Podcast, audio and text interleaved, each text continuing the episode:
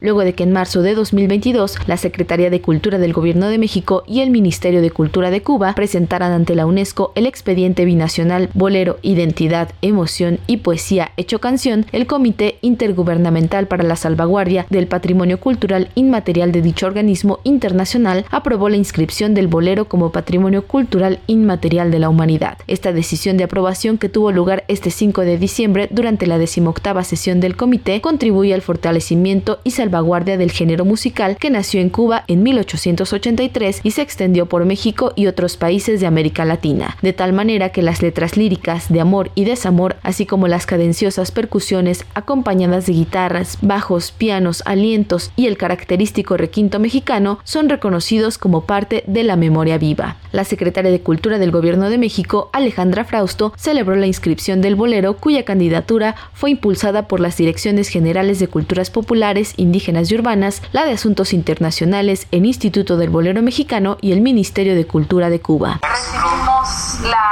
Noticia de que este expediente binacional del bolero ha sido inscrito en esta lista. ¿Para qué nos sirve un reconocimiento de esta categoría? Para que los planes de salvaguardia que empezamos hace tiempo se fortalezcan, para que el bolero nunca desaparezca. El bolero tiene el extraordinario poder de hacer sentir, de decir de hermosa, bella, lo que llevamos en el corazón. Agradecemos mucho el acompañamiento y el trabajo conjunto que hemos tenido siempre con Cuba, este país hermano, y a todo el equipo de portadores, quienes han hecho posible este extraordinario expediente. Felicidades porque el bolero es suyo y agradecemos esta inscripción. La celebramos con música, con ritmo, con lo eterno que se queda en nuestros corazones, que es la música.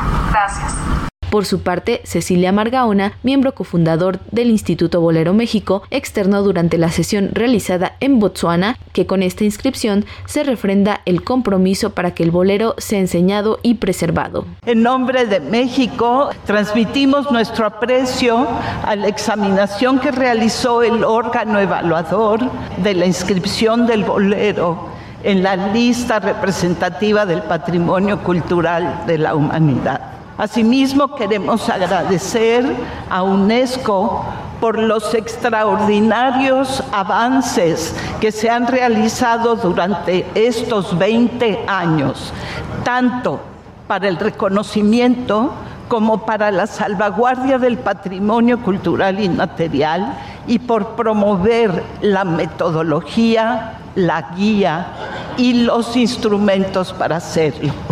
México ha trabajado junto con Cuba en esta nominación y deseamos reconocer y agradecer tanto a los portadores como a las instituciones y promotores que con su duro trabajo han hecho este sueño realidad. Reiteramos nuestro compromiso para que el bolero sea debidamente enseñado preservado y difundido como patrimonio vivo. Finalmente, Sonia Virgen Pérez, presidenta del Consejo Nacional de Patrimonio Cultural de Cuba, celebró que se reconociera este trabajo conjunto entre países que van en favor del patrimonio vivo.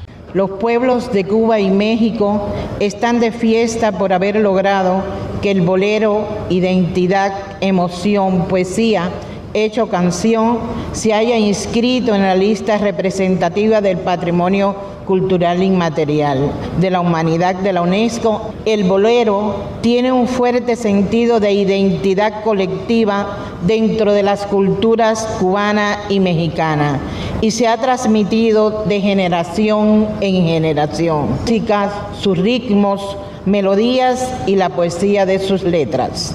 Hoy es una práctica en muchos otros países latinoamericanos y en el mundo.